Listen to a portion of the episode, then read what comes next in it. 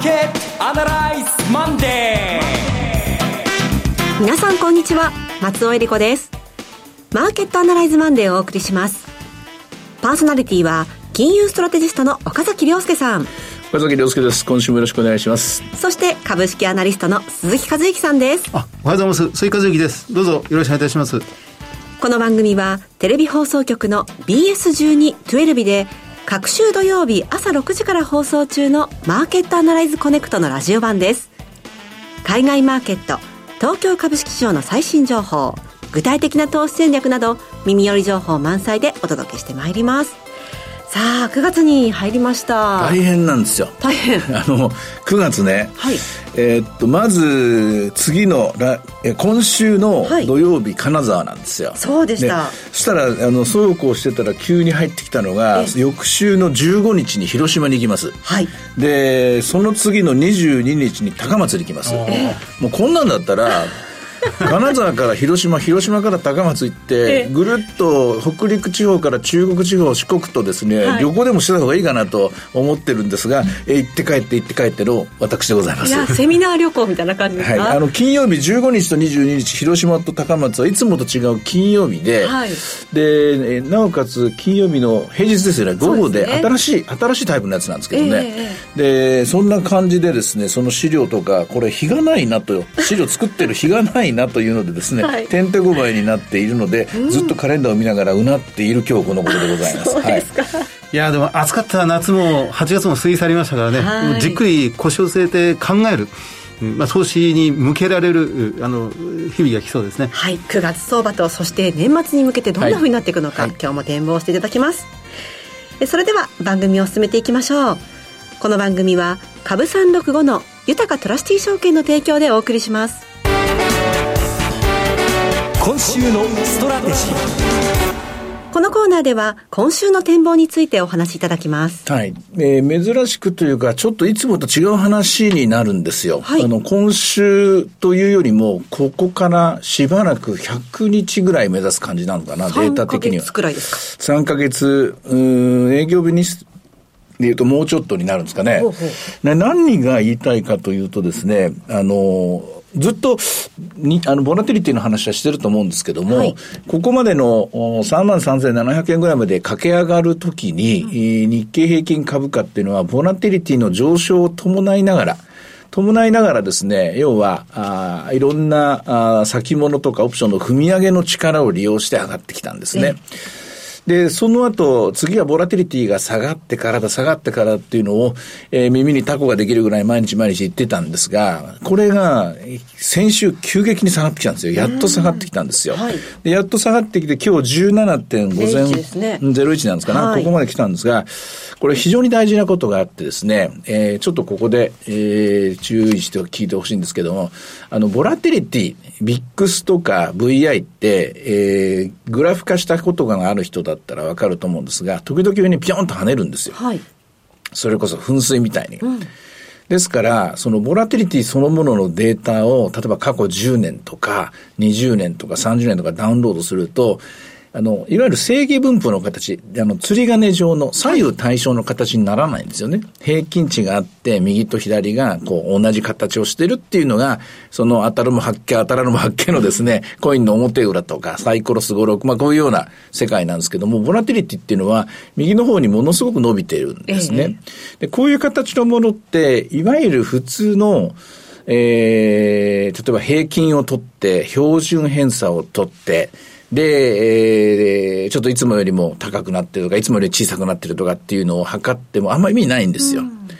あの、そもそも平均値がずれてますから、はい、で、こういうデータの処理というのを極めて原始的なやり方をするしかなくて、中央値を取ると。はい、え例えば過去2000日あったら、2000日の、えー、ちょうど1000、あの上から数えて1000番目のところ、下から数えて1000番目のところがどれぐらいか。で、同時に、え中央値を取ると、のと同時に上位の4分の1、うん、あるいは下位の4分の1。まあ人によっては、えー、上位の1割、上位の2割とか細かいことやる人もいるんですけど、ざっくり、えー、上、えー、中の上、中の下、下みたいな感じで4分割して分析するしか方法ないんですよ。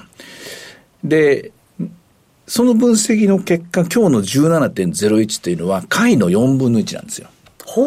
で、データとしては、ずっと私は2012年の11月からデータをダウンロードずっと続けてるんですけども、ええ。それでずっと毎回毎回、え例えば15年段階、17年段階、19年、20年、21年、22年、23年、23年とこうずっとですね、毎回毎回こう、それを繰り返し繰り返し、ね、ロールオーバーしていってるんですけども、今回久しぶりに先週の木曜日、金曜日と、回4分の1という極めて低ボラティリティのところまで、えー日本の日経平均のボラティリティが下がってきたんです。でそれは何を意味してるかというところですね。もう結論ここでジャンプしますけども、はい上昇相場です。ほう。ちょっと一気にジャンプしました。はい、単純な上昇相場です。はい単純な上昇相場、上昇相場で、いつまで上昇するかっていうと、これも答えは簡単で、あの、要するに、あの、えなんていうのかね、不安材料がどう消えてるんですよ。だから次の不安材料が出るまで、自然に株は上がる状態になりました。で、次の不安材料が出る、それの次の不安材料って何かというと、これまたボラテリティを見て判断するしかない。で、今度、ボラテリティが、えー、中央値ですね。はい100日後とか50日とか30日後、あるいはもう来週の段階で何か突発的な事件があって、ポンと上がるかもしれないんで、はいえー適当なことを言ってるみたいに聞こえますけれども、それを予想できないものは予想できないんでしょうがないと。しかし、今あるアメリカの金融政策とか、今あるアメリカの景気後退リスクとか、今のインフレの問題とか、あるいは日本で金利が上がるとか、そういうことは全部我々はもう知ってます。知った上で、えー今日の3万3、3万2800円があって、で今日のボラティリティ17.0があるんですよ。だから、フロントガラスに映る景色はもう、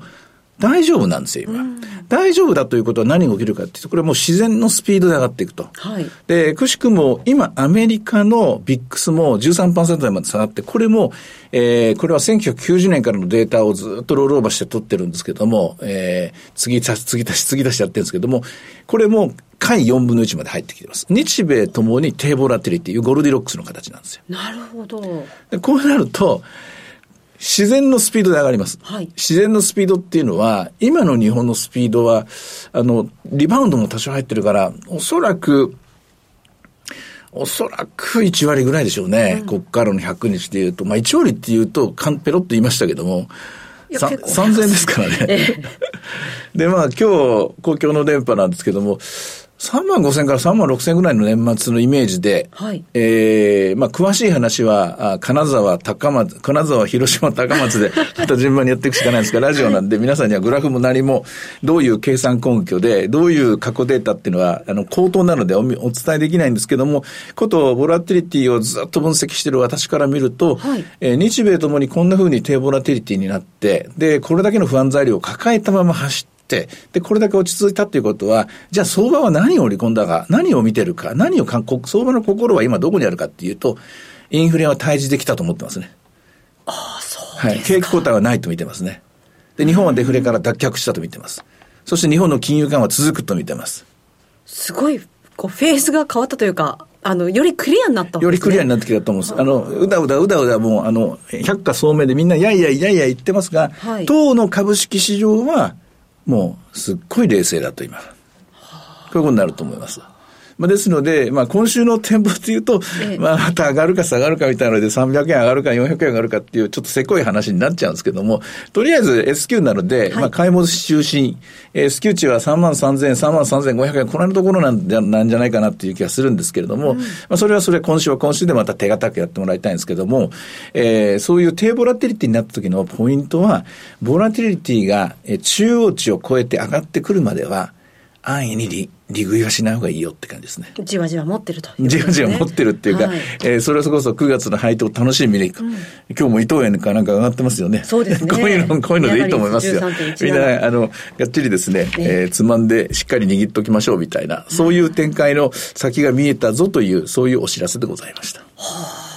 鈴木さん、個別銘柄を見ている中で、そういった、なんかこう、リスクが消えたなであるとか、ボラティリティが低いのもなんかわかるなというような気配というのはありますか？いや、あの、まさに先週の動きなんか特にそうなんですけどね。ええあの、日経平均はまだ高値更新してませんが、トピックスが、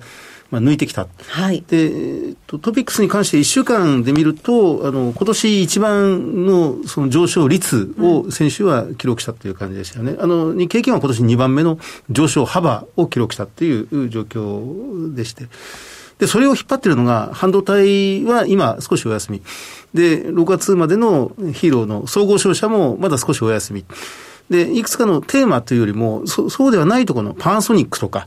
三菱重工とか、この、まあ、日立製作所とか、もう本当にあの、ピカイチの、誰もが知っている、その、いわゆる世間でいう01銘柄みたいな、えー、まあ、日本製鉄だと5401とかですね、あの、業界代表するようなものがどんどん高値を取ってきてるっていうのが、今目の前で起きてることで、えー、まあ、日立が、その、1988年以来の上場来高値を更新するっていう、これあの、日立に具体的な材料が今突如出たわけではなく、はい、やっぱりここに至るまでのその3年間、5年間の構造改革が着々とこう評価され始めているという、それがたくさんストーリーとして集まって、今の株高をまあ演出してるなという感じが、個々の銘柄見てる限りではそういうのをすごく感じるんですけどね。これ先ほどあのアメリカの方もボラテリティインデックス下がってると13%、はい、ということでしたけれども、はいアメリカも同様の動きが年末にかけてあるというふうに見ていいでしょうか？はい。あの、とりあえずアメリカも、アメリカの場合特に、アメリカの方がですね、えー、こういう展開になるとすっごいスローなスピードなんですよ。日本の方がむしろスピードは上がります。それだけ日本の方がこう、えー、アメリカに比べて常に割安なので、はい、フェアなバリューに戻していこうという反動が効くんですけどね、アメリカの場合は、年間の平均スピードがですね、7%ぐらいまで減速するんですよ。うん、7%ぐらいまで減速するんですけども、アメリカの場合は確実に下がんないんですよ。えー、要するに、すんごい下がりにくい。で、トレーダー泣かせなんですよ。はい、トレーダーっていうのは大きく下がったとか、ボンと買ってリバウンド取りに行くとか、リターンリバーサルとか大好きで、すっごい上がったとこショートして、はい、えー、下がったら今度買い戻しっていう、そういう、えー、バチバチとダイナミックな展開が好きなんですけども、これはトレーダーをいじめるような相場になります。トレーダーをいじめるということは逆に言うと、個人投資家のようなスローな、スローなインベスターにはすっごいやりやすい相場になると思います。私たちのね、あの、テレビで言ってるところの 草食動物の時代ということですか？草食動物が繁栄するですね、季節になったかなというような、はい、そんな展開ですね、今。とはいえ、やはり今週どうなるかというところも伺いたいんですけれども、はい、お話にもありましたが、今週はメジャー S q 金曜日にありますね。そね。そこに向けての動きはいかがでしょう？のとりあえず、8月の S q 7月の S q 6月の S q 全部3万2000円台ですかね。3万2000円の6月、3万2400円の7月、3万2000円の、えー、7月、8月となって、今度はもうすでに3万2400超えてきてますから、ちょっと未体験のゾーンに入ってきて、で、売りのコールオプションの売りが集まってるのが3万3500円ぐらいなんですよね。はい、3万3500円ぐらいに近づいていくような展開。うん、ことによっては3万4000円の方向に行くあの、要するに新高値ですね、あるかもしれませんが、いずれにしても買いの S q になる、買い戻し中心の S q になっていくことが、えー、縦玉とか見る限りではですね、観察した結果、出た結論です。はい。えー、それでは今日の動きをいろいろ見ていきましょうか。まずは、えー、東京日経平均株価ですけれども、32,899円。3万2 0ね、あの、だいぶ上げてきましたね。上げてきてるでしょ。上げてきてるでしょ。はい。これ極めて健康的な上げ方で、6月までの上昇とが不健康とは言わないんですけど、あれは荒っぽい、どっちかというと力技、無理やり需給でって感じなんですけど、この今の3万2000、今日の株36は今888円です。はい。えー、755円から始まって898円まで買われて、おしめは705円しかありません。これは、要するに今、売る人がいないっていうの展開ですね。えー、あの、安易に利食わないぞって、もうちょっと持ってよって、安心して持ってましょうっていう展開で、今、相場がじりじり上がってる、えー、こういう動きを象徴してますね。そして、為替ドル円ですけれども、146円前半で取引されていますが、こちらは今週は？笑っちゃいますけどね、あの、雇用統計があったんですけども、はい、雇用統計で、えー、悪いぞっつってですね、えー、悪くはないんだけども、一旦売られて、あ、その前のそのジョルとですね、求人が落ちたってことで売られて、で、雇用統計が、まあ大体予想通りと見てるんですけどね、戻って、ISM がちょっと良くなってて上がってって、まあまあ、ね、終わってみればいつもと同じケースなんで、為替やってる人は本当にこれ、身が持たないでしょうね。それに比べると株式の人は、すごい、あの、のんびりと、えー、ビーチに寝っ転がってですね、えー、トロピカルドリンクでも飲んでりゃいいやみたいな、えー、そういうですね、ちょっとしたなんかこう、なんかこう、リラックス感の違いみたいなものがある雇用統計だったですね。はい。さて、いろいろ展望していただきました。BS12-12 で各週土曜日朝6時から放送しています。マーケットアナライズコネクトもぜひご覧ください。また、Facebook でも随時分析レポートします。以上、今週のストラテジーでした。ではここでお知らせです。株365の豊かトラスティー証券から岡崎良介さんがご登壇される YouTube から飛び出しての無料の少人数制セミナーをご案内します。9月9日土曜日、金沢で開催。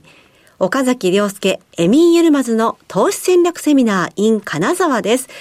11時半会場、12時開演です。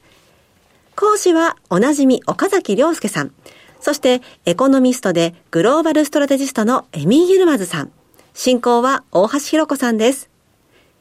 プログラムはエミン・ユルマズさん、大橋弘子さんお二人による年後半の世界経済と金原油相場展望。こちらは Q&A タイムもあります。そして、岡崎さんが今後のマーケットを徹底分析。2023年の投資戦略。こちらも Q&A も合わせてたっぷりとわかりやすく解説します。入場は無料です。定員は80名です。応募多数の場合は抽選となります。なお、今回のセミナー受講は北陸地方の皆様を優先的にご案内させていただきます。北陸地方の皆さん、ふるってご応募ください。会場は、金沢駅西口徒歩5分、TKP ガーデンシティプレミアム金沢駅西口ホール 2B です。さあ、岡崎さん、9月9日土曜日ですね。あの、今日のおお話ちょろちょろって言いましたけども、はい。えー、おとといから作ってんですよ。ええ。ですから、出来たてほやほやが金沢かなと思います。はい。金沢、間に合うかなっていうので今ちょっと焦ってるんですけどね、大急ぎで作ってるところです。今までと全く違う、夏まで8月、あの、宇都宮までの資料とは全然違うものを、えお見せしたいと思います。今週の予定、今週末の予定皆さん確認していただきまして、はい、金沢近くの皆さん、ぜひお越しください。えお申し込みお問い合わせは、豊かトラスティ証券セミナー情報ページより、ウェブでお申し込みください。締め切りは間もなくです。9月7日木曜日の正午です。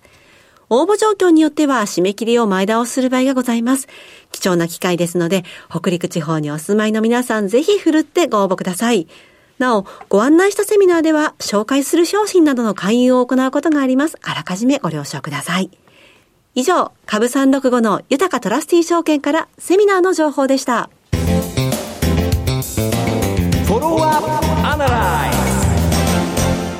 それでは参りましょう。鈴木さんの注目企業です。お願いします。はい。あの、今日ご紹介するのは、東洋タイヤです。タイヤメーカーですね。はい、あの、証券コードは5105の東洋タイヤです。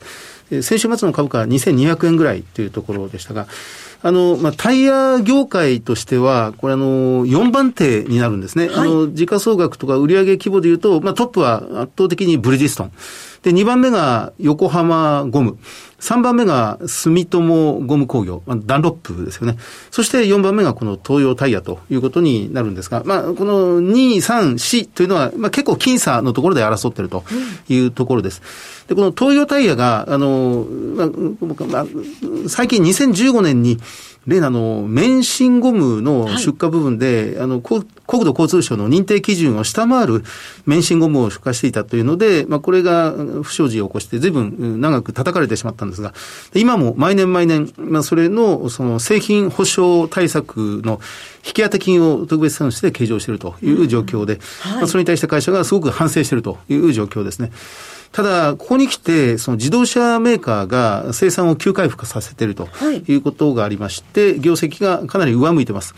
あの、12月決算、タイヤメーカーはほとんど12月決算なんですが、えっ、と、東洋タイヤの12月決算、8月10日に発表された分では、えー、売上が2654億、で、プラス18%、えー、過去最高、はい、で、営業利益がその266億円、で、プラス2.7%。まだ、あの、売上ほどには利益が伸びてきてないという状況なんですが、ただ、通期の業績を増額修正しまして、ええ営業利益で見ると、通期、それまで500億円だったものを600億円に引き上げてきたという状況です。で、この600億円という数字は、前年比で見ると36%増益ということになってまいりますね。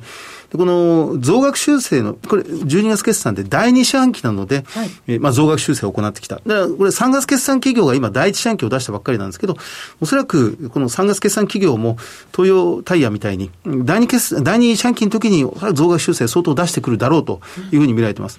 で、この増額修正の理由が3つぐらいありまして、はい、1つが、その原材料価格とか、あるいは海上、まあ、輸送運賃、まあ、コンテナ船ですね。ええ、まあ、これの、その上昇というものを相当シビアに見積もっていたんですが、